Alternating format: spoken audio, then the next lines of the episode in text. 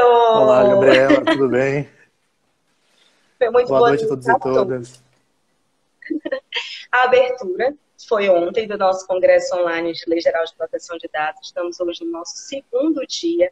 E hoje o entrevistado é Vitor Prata, ele que é advogado, especialista em direito digital, do Faria, Sendão e Maia Advogados. Mora no Rio, não é isso? É... Me fala um pouquinho de quem seja, qual a proposta, o porquê que eu fiz esse convite, exatamente para abordar sobre a Lei Geral de Proteção de Dados, para que o nosso público e, posteriormente, as pessoas que vierem nos assistir conheçam um pouco mais de você. Maravilha. Então, Gabriela, é, eu trabalho né, justamente com direito digital e proteção de dados, então a gente trabalha lá no escritório muito forte com essa pegada de empresas de inovação tecnológica, como startups, enfim, empresas de tecnologia em geral, e muito próximo desse ecossistema de inovação, de inovação né? Então, desde as próprias empresas a investidores, fundos, sempre nesse contexto. E nos últimos anos, é, com a Lei Geral de Proteção de Dados, tem sido um assunto muito mais discutido, né? A gente já tinha ali alguns clientes é, que demandavam questões relacionadas à proteção de dados por causa do Marco Civil, né? Como a maioria dos do nossos clientes são, é, enfim, startups que têm aplicativos, né? De é, mobile ou até mesmo é, aplicações web. Então já havia ali uma demanda, mas com a LGPD, né, desde 2018 aí essa demanda tem aumentado realmente vertiginosamente. Então o nosso papel é sempre é, esse de auxiliar, né, os empreendedores, as startups a criarem é, esses modelos de negócio de acordo é, com a lei, com boas práticas, enfim, criando de uma forma escalável, né, que ele consiga ali utilizar, por exemplo, no caso de proteção de dados, os dados para escalar o negócio, para que ele possa crescer, né, enfim, ganhar escala dentro da empresa dele, mas sempre respeitando ali os dados é, dos usuários, né, dos clientes, potenciais clientes, é, de uma forma sempre muito orgânica, né? Então, a gente sempre tenta é, entrar no, entender o modelo de negócio do cliente primeiro, e prestar o serviço ali junto com o cliente, diferente é, de outras abordagens de advogados que às vezes chegam querendo impor como se fosse dono da verdade, sem entender de fato o negócio do cliente e tudo mais. Então é sempre nesse sentido o nosso trabalho. Excelente. Em meio à pandemia e à crise econômica que nós estamos vivendo, concorda com as, as fundamentações que estão sendo sugeridas para o adiamento da Lei Geral de Proteção de Dados? Então, Gabriela, é, é, essa pergunta é muito interessante, né? Tem sido muito veiculado nos últimos dias.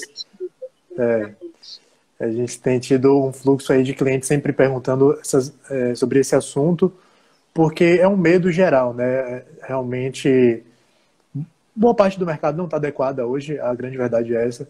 Algumas pesquisas falaram, falavam que entre 20% e 50% é, das empresas brasileiras estão adequadas o que particularmente na prática eu acho que é uma mentira, eu acho que não chega a 20% nem perto disso. É, porque realmente é uma, é uma lei nova, está em processo de implementação, grandes empresas já estão se adequando. É, às vezes o, o, empresário resolve se adequar porque ele já, já enxerga ali o risco do negócio, e muitas vezes ele faz isso quando ele é demandado já, por exemplo, quando faz negócio com é, alguma, um fornecedor, alguma empresa da União Europeia que lá já está vigente o GDPR, então já há algum tempo, é, enfim, já há essa construção, né? Não é algo inédito como aqui no Brasil, né? A gente não tinha uma lei né, de proteção de dados aqui no Brasil, é, como lá na União Europeia já existia, né? Então, cada um dos países já tinha suas próprias leis de proteção de dados, já existia desde 95 a diretiva da União Europeia para proteção de dados também. Então, quando o GDPR vem, ele apenas uniformiza né, o procedimento que é muito diferente do Brasil, que não existia uma cultura ainda de privacidade e proteção de dados na grande maioria das empresas. Então, para atender esse anseio, esses mercados externos, os empresários já vêm aí desde 2018, até mesmo antes disso, se adequando por causa da GDPR. De 2018 para cá, todo mundo começou a, né, enfim, todas as empresas começaram a tentar se adequar, a buscar essa adequação por conta da LGPD, né, da Lei Brasileira de Proteção de Dados. É, ainda é muito novo, né, todo esse cenário, e com o coronavírus, realmente, eu acho que vem aí a piorar o cenário para a proteção de dados no Brasil. por dois motivos, né? O primeiro é esse mais essa sua pergunta que é, é mais emergente, né? É eminente que realmente haja essa essa essa postergação, né, esse adiamento da lei por conta do coronavírus, porque criar vai demandar criar uma nova cultura na empresa, é, né, budget para um, um, projeto de adequação, vai envolver jurídico, tecnologia, não só o desenvolvimento, né, vai envolver ali segurança da informação, que é algo que normalmente as empresas não têm hoje, né?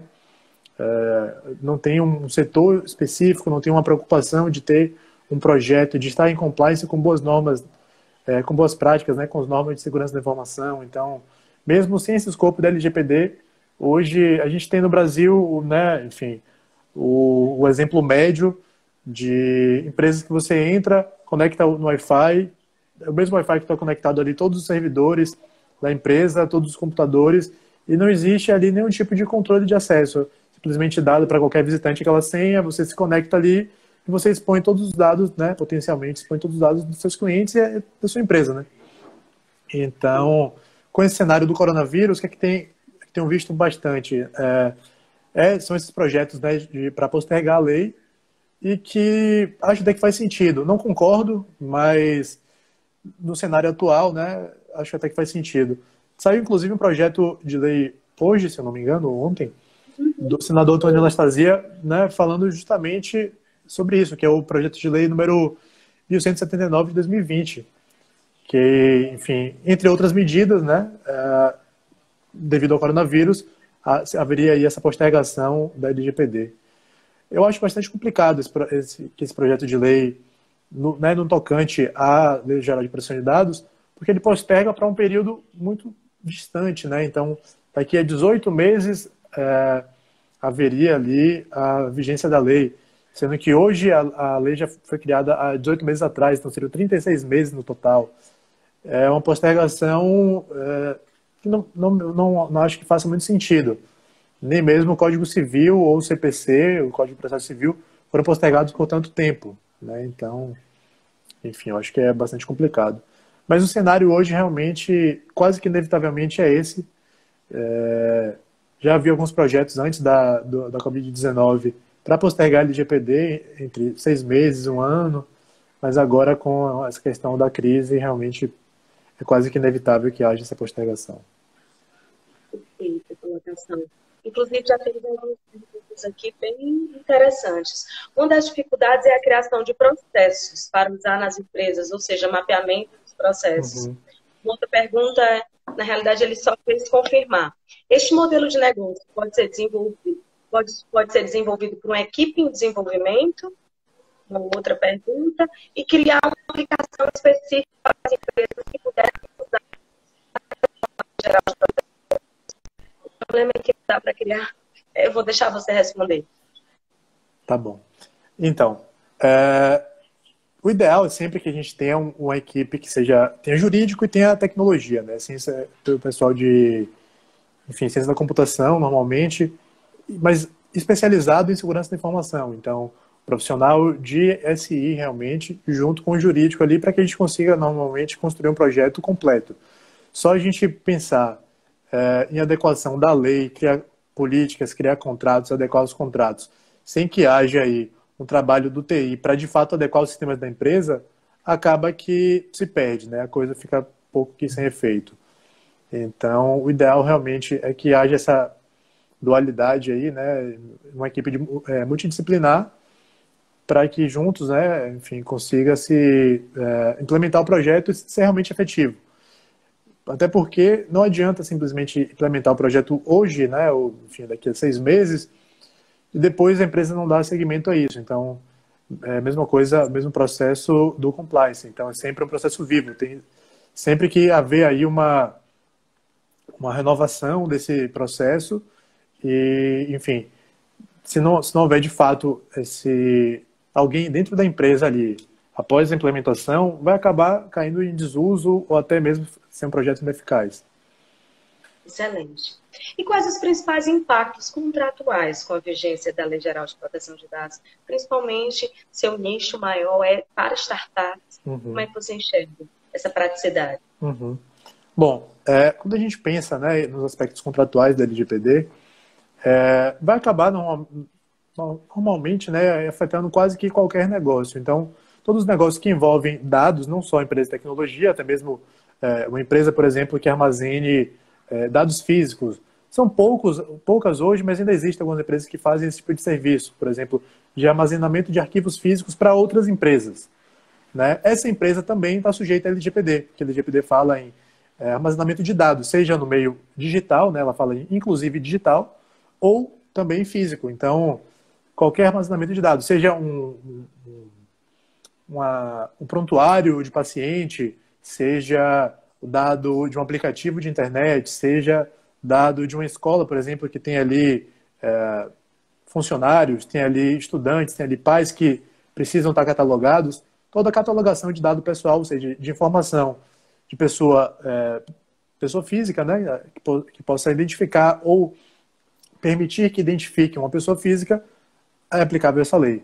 Então, vamos imaginar uma situação de uma agência de marketing, que em princípio, acha que não vai, que não é uma empresa de tecnologia, portanto, não estaria sujeita à LGPD. Bom, a agência de marketing, hoje em dia, ela basicamente né, se utiliza provavelmente de marketing digital, se utiliza ali de ferramentas é, para qualificação de leads, se, se, utiliza ali de redes sociais, enfim, desse tipo de mecanismo, que ali ela vai precisar necessariamente armazenar é, dados pessoais.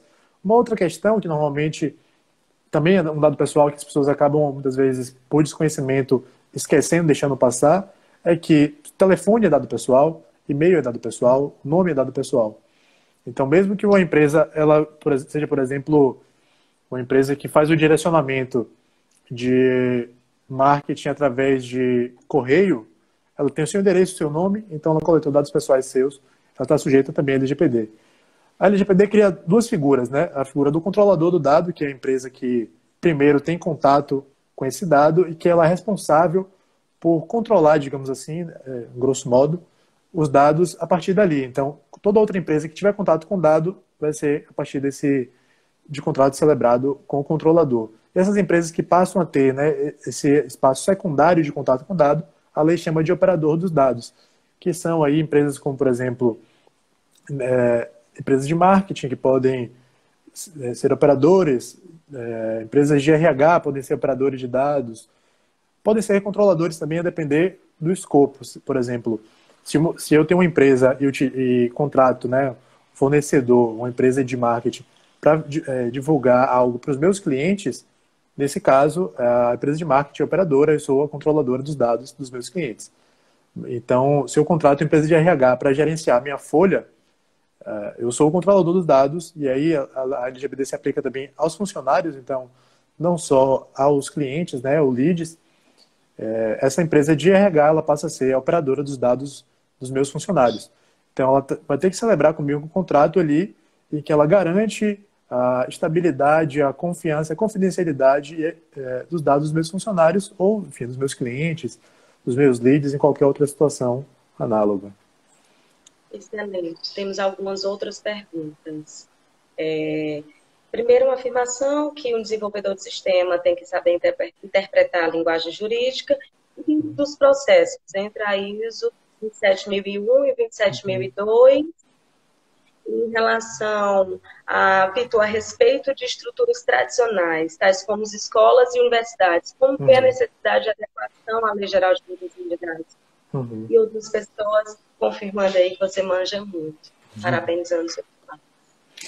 Bom, é, nós temos né, vários negócios aí, como por exemplo escolas e universidades, nesse exemplo, que elas lidam basicamente com dados pessoais. Se a gente pensar no exemplo de universidade, ela vai ter que lidar com dados pessoais. Necessariamente todos os alunos, todos os funcionários, todos os fornecedores que podem ser pessoas físicas. Então, por exemplo, é, uma escola em que tem mil alunos, ela pode vir a sofrer eventualmente um vazamento e pode vir a expor dados de mil alunos. Então, o risco dela é de mil alunos. Se ela tem ali mais 200 funcionários ou 100 funcionários, por exemplo, para atender os mil alunos, ela tem 1.100 pontos de risco, porque se os dados dos funcionários também forem vazados, podem representar aí também risco é, para essa escola. E aí, quando a gente pensa no escopo da LGPD, a LGPD cria algumas sanções para esse tipo de, de caso. Né? Por exemplo, se houver o, vazamento de dados, A empresa vai precisar comprovar que tomou todas as medidas para evitar o vazamento. O que são essas medidas?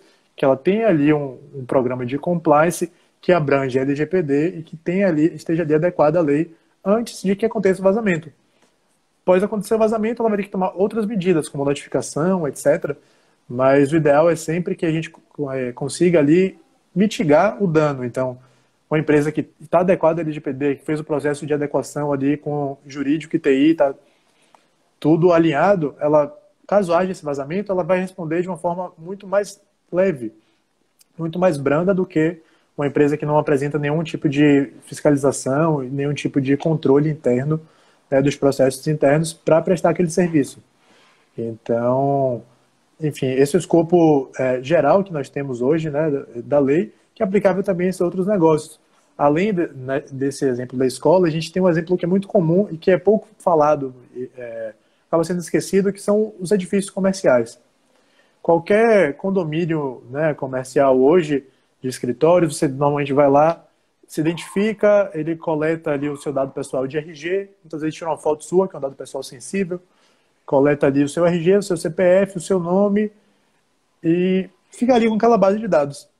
Nada garante, né, a, a nós, eu, você e qualquer outro é, ouvinte aí, que esse dado ele está sendo armazenado da forma correta, que ele não vai ser compartilhado com terceiros, que não vai ser utilizado para outra finalidade. Então, esse tipo de, de problema no Brasil, ele hoje já existe, né? Já mesmo sem LGPD, existem outras bases legais que a gente pode usar aí para justificar esse tipo de, de processo. Por exemplo, Código de Defesa do Consumidor. Para empresas de internet, a gente tem o Marco Civil da Internet, que prevê também a proteção de dados já desde 2014. É, o Código de Defesa do Consumidor ele fala sobre criação de cadastro de consumidor também, então para as hipóteses em que a, a, criação de cadastro de consumidor, como é, caso de universidade, haveria também já aí essa necessidade de proteção e de informar que houve o armazenamento daquele dado. Então, enfim, são algumas boas práticas que não são adotadas no Brasil hoje é, sem a LGPD. A LGPD vem aí para trazer um enforcement, para trazer fiscalização né, e multas específicas para esse tipo de violação, na expectativa de que mude o cenário e que, enfim, o empresariado passa, passe a tratar né, a privacidade do, dos usuários, dos seus funcionários, de uma forma mais rigorosa. Né? É, havendo essa postergação da lei, vai ficar mais difícil, né? vai ficar mais tempo aí desprotegido, é, tanto, tanto as pessoas físicas, pessoas físicas que são é, funcionários, como é, clientes ou até potenciais clientes. É, um exemplo né, clássico aí de compartilhamento inadequado de dado pessoal é o call center, que a gente tem hoje diversos call centers que ficam ligando, oferecendo serviço que você nunca contratou, e normalmente eles não informam nada, eles só ligam oferecem um serviço, mas enfim, é, pelo menos eu como estou um pouco mais em contato com isso, sempre pergunto, ah, como você conseguiu meu dado?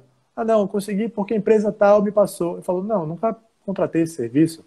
Se eu utilizo um provedor de telefonia, por exemplo, e nunca utilizei outro, não tem por que esse outro me ligar. Ela fala, não, porque a gente tem aqui uma base de e-mails, isso é violação de proteção de dados, né? A partir da LGPD vai poder ser judicializado, inclusive, esse tipo de prática, vai poder ser feito reporte à autoridade fiscalizadora para que, enfim, não venha acontecer esse tipo de coisa.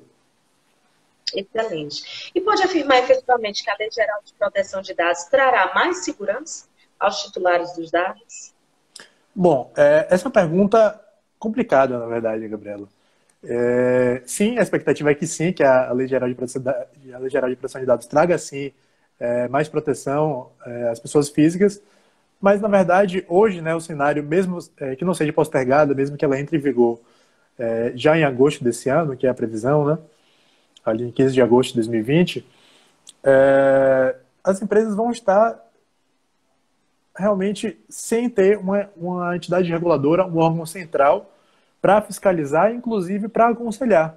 É, há hoje muitas dúvidas como, sobre, por exemplo, algumas questões como é, direitos previstos na LGPD, como o direito à portabilidade. A lei traz a, na previsão legal do direito à portabilidade dos dados, ou seja, as empresas terão que ter sistemas comunicáveis e interoperáveis, em que, por exemplo, análogo ao que os bancos já fazem hoje, principalmente bancos digitais, e portabilidade de telefonia, você vai poder, por exemplo, utilizar um, um, uma aplicação de internet, por exemplo, que utilize ali um serviço de mobilidade urbana, como Uber, Cabify, etc., e migrar para o concorrente e vai ter que haver a portabilidade dos dados sem você precisar fazer um novo cadastro no concorrente. A lei prevê esse direito, mas não prevê como isso vai ser feito. E aí a lei cria também a Autoridade Nacional de Proteção de Dados, que é esse órgão regulador, só que esse órgão ainda não foi efetivamente criado. Então, até que ele seja criado, não, vai, não, não se tem né, notícia de como vai ser feita essa portabilidade. Outra questão que depende também totalmente da, da autoridade nacional, desse órgão regulador, é a transferência internacional de dados. É, a expectativa é de que há lá a previsão da LGPD e de que esse órgão regulamente é, essa, esse tipo de questão, mas a gente não sabe hoje como é que vai ser, é, vai poder se dar uma transferência de dados do Brasil, por exemplo, para os Estados Unidos, para a Argentina, enfim, qualquer outro país, é, porque não há ali uma regulamentação específica é, desse tema ainda. Então, acho que sim, que a LGPD vai mudar o cenário, mas se a LGPD não vier com autoridade reguladora, com a NPD forte e com poder de fiscalização, pode acabar é, tornando inexequível a lei e aí acabar ficando até ineficaz, a depender do cenário. Porque é muito. É, se a NPD terá cargo jurídico apenas, ou apenas técnico, se não caberia ao TCU, tudo isso uhum. e outras acima. Se o DPO de uma empresa for mandado embora e, e chantagear a empresa, qual seria o procedimento? Uhum. Outras pessoas parabenizando a interdisciplinariedade, está trazendo vários exemplos diferenciados. Uhum. E muitas dessas empresas tradicionais utilizam os meios físicos de armazenamento. Como mostrar a importância disso na Lei Geral de Proteção de Dados? Uhum. Se uma empresa for pequena, ligar terceirizar o DPO, controlador, será que dentro da própria empresa? São uhum. muitas perguntas boas. É, Dá para contextualizar, tentar, não só resposta. É, vamos tentar contextualizar uma, uma resposta só, então. É, bom, começando é, pela essa questão dos dados físicos, né? Muitas empresas de fato têm ainda é, armazenamento de dados físicos e tem algumas empresas até, enfim, já, já me deparei com um tipo de, de situação de cliente que tinha os dados digitais e guardava cópias físicas daqueles dados, o que não há nenhuma obrigação, né, a rigor legal para esse tipo de prática, mas tem empresas que fazem né, ainda isso no Brasil. É, o projeto de, de adequação ao LGPD ele pode acontecer sim com uma empresa que só armazena dados físicos, não tem nenhum tipo de problema. Agora, do ponto de vista operacional, é muito mais difícil você garantir a segurança e a estabilidade de dados que, que estão, por exemplo, num depósito, numa sala, num arquivo físico, é, porque você vai ter que criar sistemas de segurança diferenciados, por exemplo, câmeras e, enfim, controle de acesso àquela área, do que a gente tem hoje, né? Milhares de, de ferramentas aí são, que são ferramentas muito úteis para os dados armazenados na internet, né? Seja na nuvem, seja até, enfim, no próprio HD. É, o ideal é até que seja na nuvem, inclusive, porque você consegue garantir ali é, cópia, você consegue garantir a restrição de acesso. Então, por exemplo, algumas empresas que armazenam todos os dados delas simplesmente no HD de computador em um HD externo. A partir do momento que aquele computador quebra, ou que aquele HD externo é roubado, ou enfim, quebra, qualquer coisa desse tipo, você não consegue, depois dali, é, garantir o compliance mais com o LGPD, porque o seu usuário ele vai pedir o acesso ao dado, você vai falar não tem o acesso ao dado porque o HD pifou, por exemplo, ou, porque o, meu, o computador que armazenava foi roubado. É, isso não é uma exclusão né, de, de culpabilidade. Você pelo contrário, você demonstrou ali que, você, que a sua empresa não tinha uma política de segurança não tinha um controle é, de processo muito básico, que é fazer backup.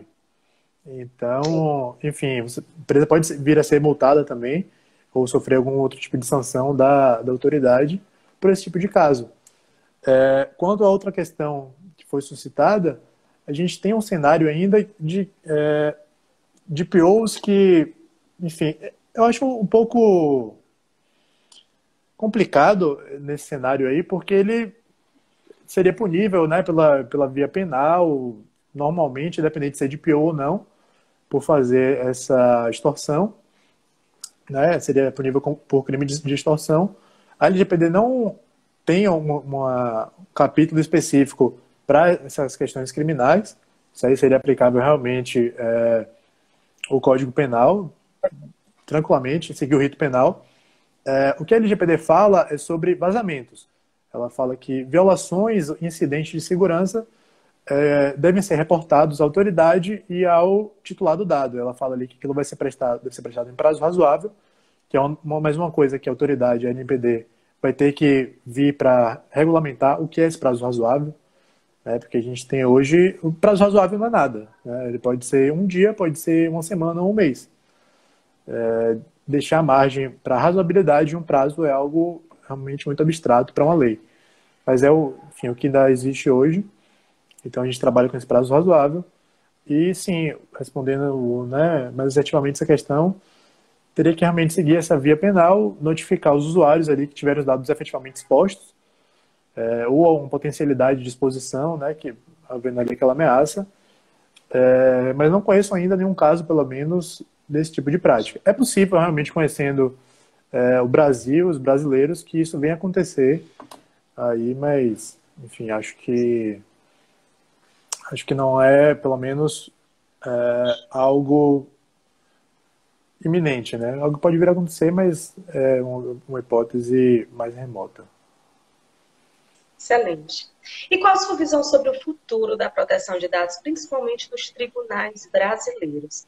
Sua uhum. manifestação sobre os ataques de hackers de CNJ sofreu com dados de milhares uhum. de pessoas vazadas.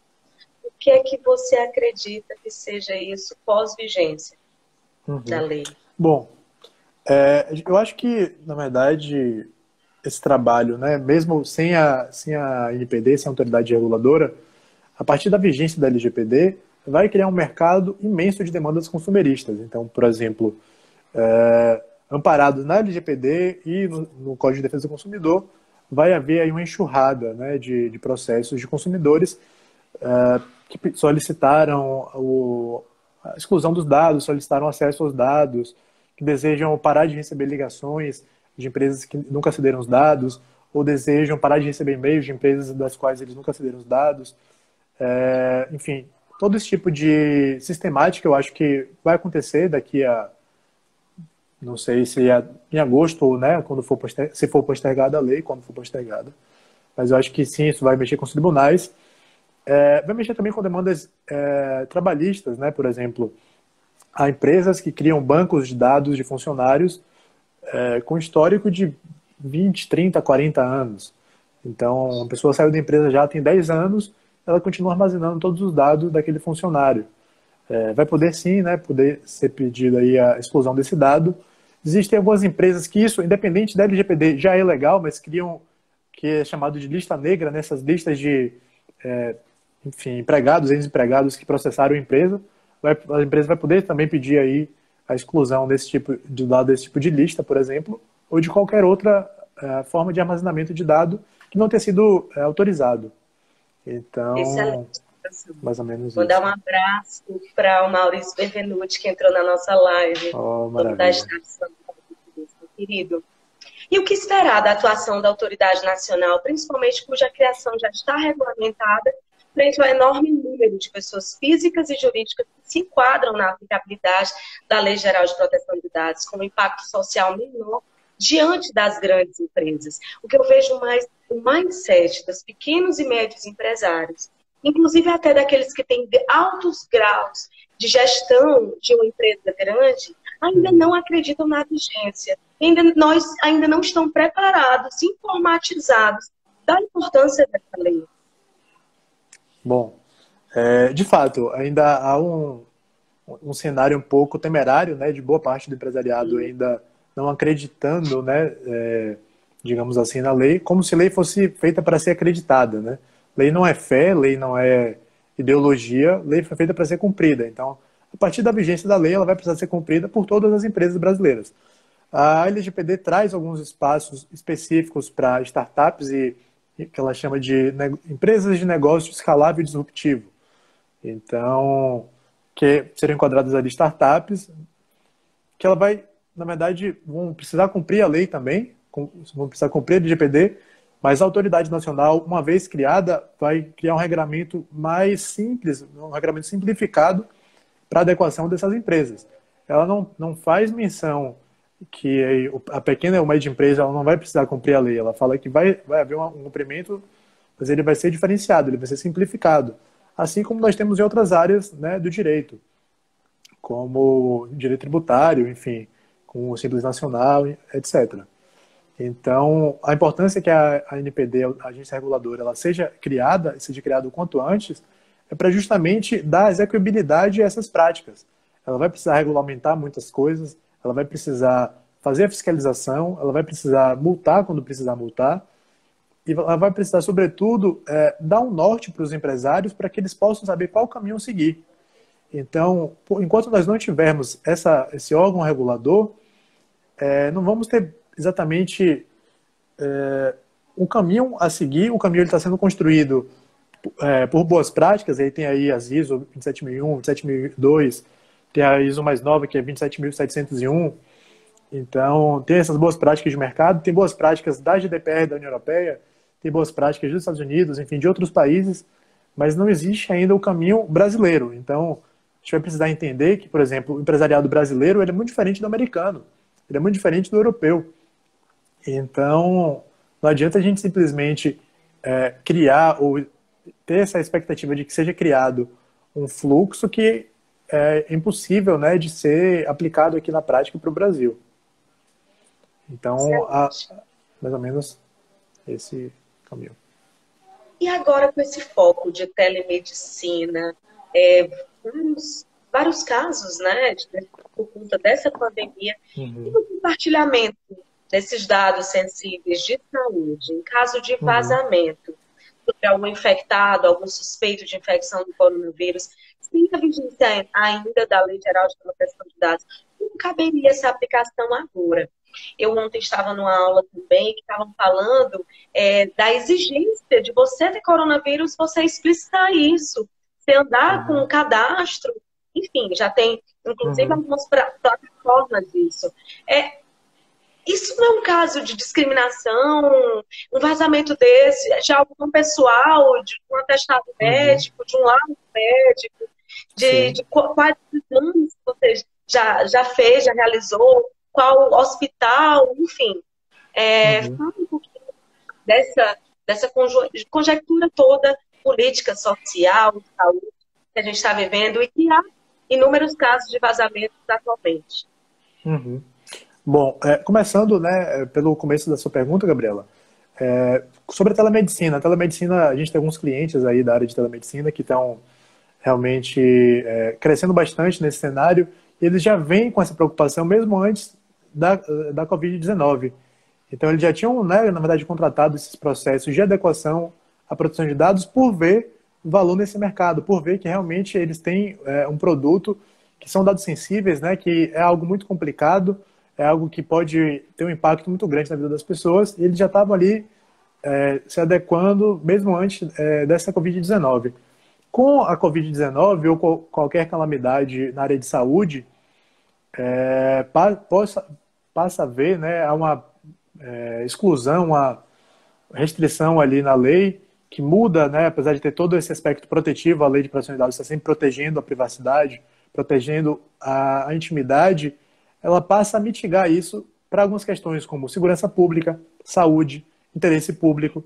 Nesse caso, né, da, do compartilhamento de dados de pessoas com Covid-19, a mitigação desse direito é justamente essa, essa questão da saúde. A tutela da saúde ela é mais importante do que a privacidade.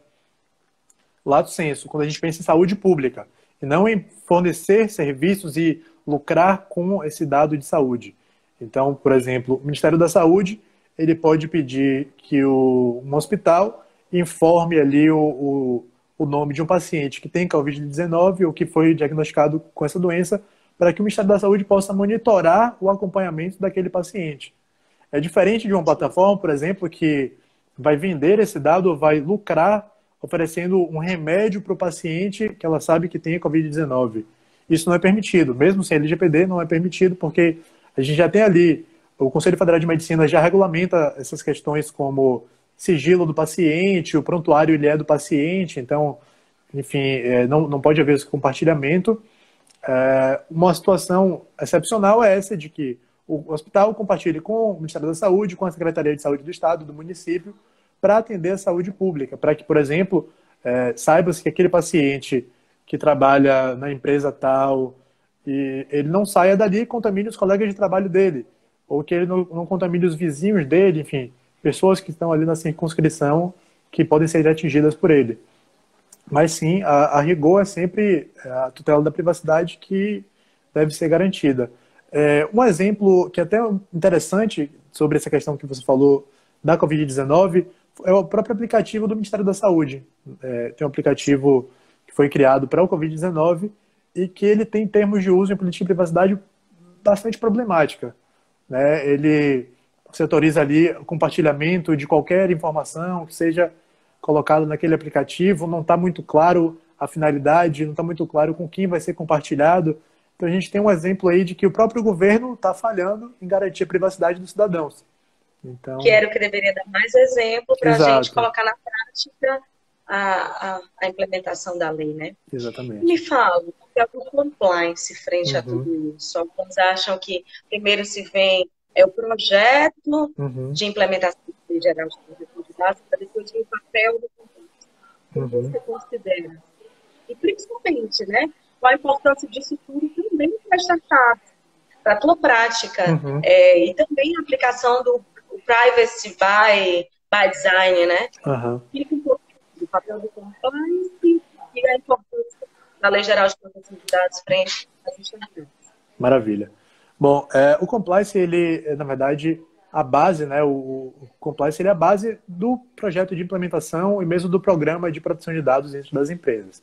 Então, é, não se criou nada do zero, apesar de é, há um, um regramento ali legal específico na LGPD, mas a LGPD não, não vem do nada e pega a ideia de como vai ser um projeto ou programa de proteção de dados.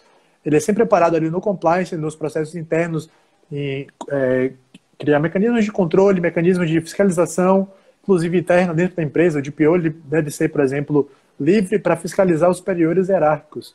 Isso é algo que vem do compliance que é muito importante que seja é, implementado é, por essas empresas quando elas querem se adequar ao LGPD.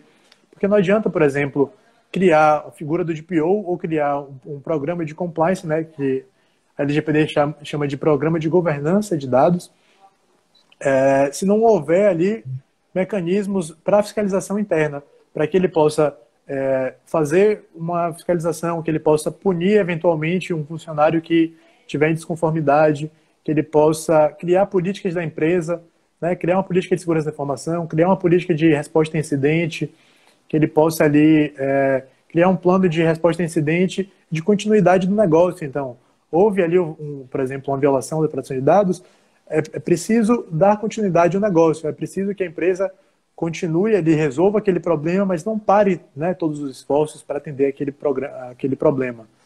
É, para as startups, isso também é, é, aplicável. Então, a gente tem aí alguns mecanismos que a gente tem usado muito, Visual Law, algumas ferramentas é, para facilitar a linguagem da startup, ser um pouco mais é, user-friendly, né? Se comunicar com o usuário de forma mais direta, é, sem juridiquês, sem palavras difíceis, para que de fato o usuário né, tenha ali a, a, garantia da transparência. Então, a gente tem sempre esse cuidado. Exatamente. Falando da aplicação da Pidoló nas regras de compliance para melhorar os mecanismos de fiscalização interna. Exatamente. Fala também um pouco do curso, né? Vocês estão lançando um curso online que agora Exatamente. batendo recorde de venda. Explica a importância desse curso também na aplicação da Lei Geral de Proteção de Dados e que está nesse, nesse meio do mundo das startups. Uhum. Bom, é, o, o, é, a gente já está na, na uma nova edição aí, já está no segundo lote, inclusive, posso mandar o link depois para vocês, é, desse curso de Visual Law, né, que a Lilian é, criou, né, e enfim, está implementando dentro do escritório e tem, tem tido realmente uma adesão muito boa, muito grande, né. É, já teve edição no Rio de Janeiro e São Paulo, e agora a gente está fazendo formato online, então tem sido bastante é, produtivo isso, né. Não adianta a gente simplesmente é, atender né, o público ou startups, se a gente não falar a língua do empreendedor, né? Se o, dentro da empresa não tiver ali políticas né, de segurança da informação, por exemplo, claras para todos os desenvolvedores e para todas as pessoas que não são desenvolvedores também. A gente sempre tenta ali quebrar ao máximo esse juridiquês, é, falar realmente a língua ali daquelas pessoas para que seja realmente a norma seja entendida. Então, por exemplo, é, a Lei Geral de Proteção de Dados ela fala muito da transparência, transparência com o titular do dado, transparência com o usuário da plataforma, transparência com o empregado.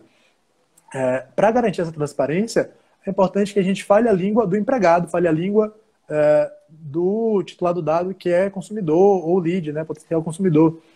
Então, o Visual ele traz ali ferramentas gráficas, ele traz ali é, cores, ele traz imagens de uma forma muito mais é, tranquila, muito mais acessível, né? Interativa, exatamente. Imagem, né? Então a imagem exatamente. fortalecida na gente, o aprendizado é facilitado. Exatamente. E, e você também, Gabriela, está convidada para fazer nosso curso aí. Já essa... estou inscrita. Maravilha. E a, e a, nossa associação de advogados Low Talks tem desconto também, gente. Oh, maravilha. Basta colocar nosso nome. Somos parceiraços. Maravilha. Isso aí. Então... Tem algumas perguntas interessantes também aqui. Quando indagamos a questão de segurança jurídica, sobretudo, logo pensamos no PJI. É uhum. uma das. Então, você acredita que o trabalhador vai poder pedir a exclusão dos dados dessas listas negras nas empresas ou na proteção dos seus dados relacionados às ações trabalhistas, inclusive até aquelas ações que a gente entra com, com a uhum. devolução uhum. do dinheiro também? Sim. É bem complicado na venda de carro, né? Sim. É, professores pesquisadores com os artigos inéditos. Algumas instituições não acreditam, não confiam da utilização na nuvem. São algumas colocações do nosso público. Uhum. E diante do, do cenário, o país se encontra, poderíamos aplicar estes novos conceitos frente, frente aos exageros da dispensa das licitações? Uhum. Isso aí. É, são perguntas realmente muito boas e muito abrangentes. Boas, o pessoal não tem nada, isso é bom, gente. Então quer dizer que o, nosso público, os nossos seguidores estão antenados, estão querendo mais da gente. Oh. Isso é maravilhoso. Maravilha. E, inclusive, no Congresso vão ter vários é, enfim, professores fantásticos aí que vão falar e vão poder também sanar outras dúvidas e dar posicionamentos diferentes, inclusive, do que a gente está trazendo aqui hoje. Acho muito interessante que haja essa troca né, no Congresso. Bom, no PJE, essa pergunta é sempre então, é um pouco recorrente. assim. A gente tem um cenário né, hoje de é, vários tribunais com vários sistemas, inclusive alguns tribunais é, com diferentes sistemas, o que é um absurdo né, do ponto de vista de interoperabilidade de sistemas, mas isso ainda acontece.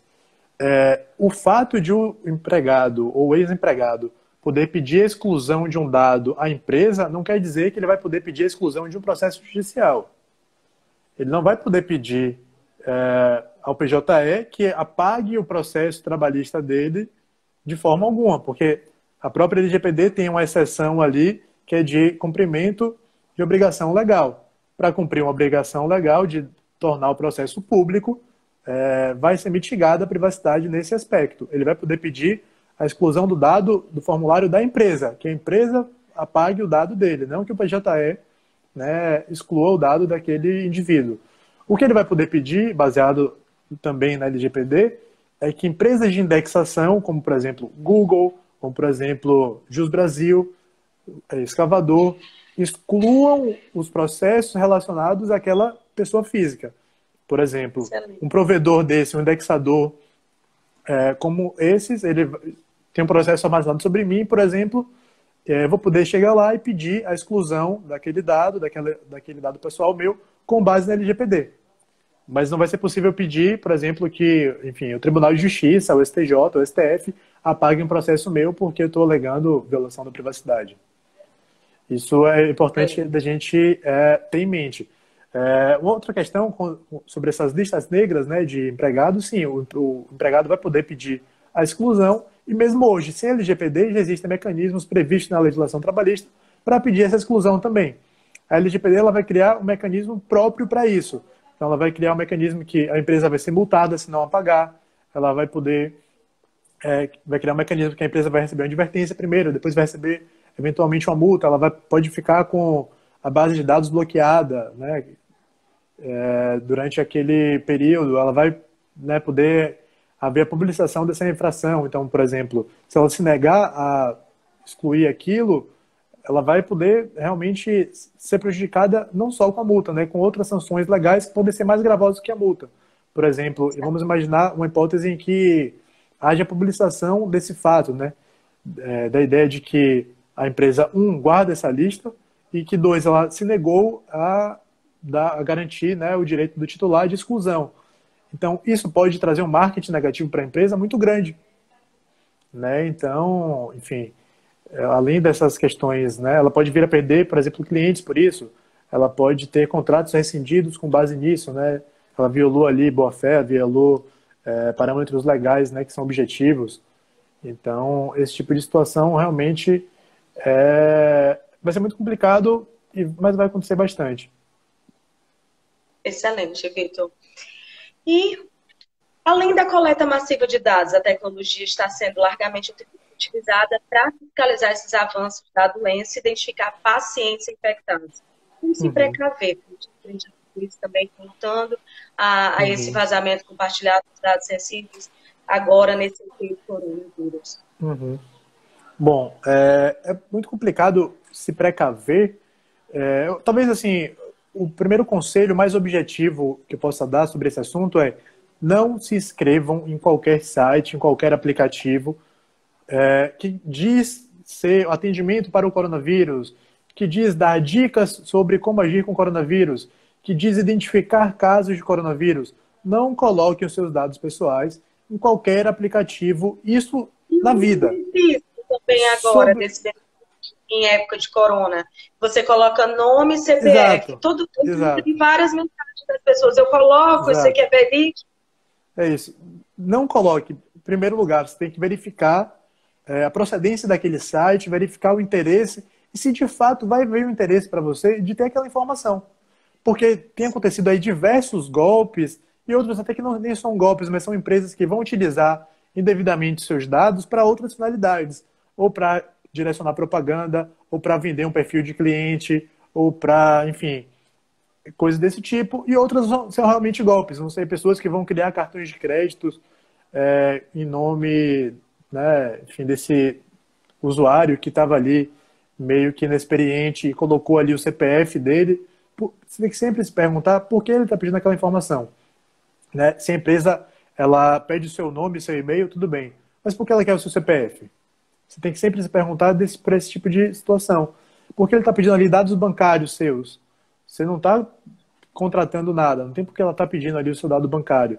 Então é bom sempre verificar, e aí tem algumas agências de notícias já que estão veiculando é, essas questões de fake news e principalmente fake news relacionadas à Covid, porque tem aí diversos casos de golpes, de empresas se aproveitando para ter uma base de dados, de empresas é, querendo enriquecer, que não tem nada a ver com a Covid, mas que estão ali pegando aquele mote para, enfim, prestar esse serviço não solicitado ou para aplicar esses golpes. Vitor, várias pessoas parabenizando a excelente aula, os grandes esclarecimentos. Eu fico muito grata com tudo isso. Primeiro, que eu sempre dou uma estudada, passo umas perguntas voltadas para a área de atuação, mas você superou minhas expectativas mesmo e de todo o público assistiu, uhum. e eu espero que aqueles que também venham nos assistir é, passa um conselho para os advogados, aqueles que desejam atuar nessa área, aqueles que ainda não estão descrentes da importância dessa uhum. lei, é, como poder se influenciar, poder se inspirar na sua carreira de sucesso também. Então, é, eu agradeço realmente né, os elogios, os comentários, Gabriela, e todos os ouvintes aí que estão participando com a gente. E sim, qual é a dica que a gente pode dar hoje para os advogados, né? Acho que a primeira é, é, tem uma fala de uma da Fabiane, uma amiga advogada dessa área, que ela sempre fala que LGPD não é gripe. Então, LGPD não é o que vai, ah, você não vai discutir se vai pegar ou não. Não. LGPD vai ser cumprida e vocês precisam sim acreditar que isso vai ser cumprido. Pode ser em agosto, pode ser daqui a um ano, ou um ano e meio. Mas em algum momento a lei vai entrar em vigor e vai ser aplicável. É, eu acho que a primeira dica que a gente pode dá para os profissionais, né, advogados que querem entrar na área, é realmente se informar, se capacitar. Tem hoje aí um cenário de muita gente disseminando informações é, sem muito conhecimento nesse assunto, e acaba prejudicando alguns clientes que acham que estão adequados, mas quando a gente pega o, o projeto para ver, é, tem várias falhas, né? Tem alguns problemas, às vezes, seríssimos, porque não passou ali pelo profissional mais qualificado para aquele assunto. Então, é sempre essa dica de busquem conhecimento, busquem é, estudar sobre o assunto. Tem muita base de dados aí é, acessível. Por exemplo, a União Europeia disponibiliza vários documentos né, sobre, sobre proteção de dados lá. É muito parecido com o Brasil, não é a mesma coisa. É importante também ler a lei brasileira.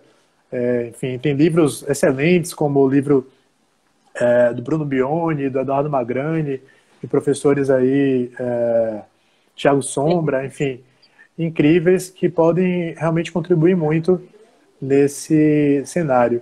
Tem algumas iniciativas, inclusive, de compartilhamento de informação gratuita e acessível, como LGPD Acadêmico, que vocês podem também procurar, que é muito interessante. Tem um site com bastante conteúdo, conteúdo gratuito está ali disponível. Se informem, enfim, se capacitem.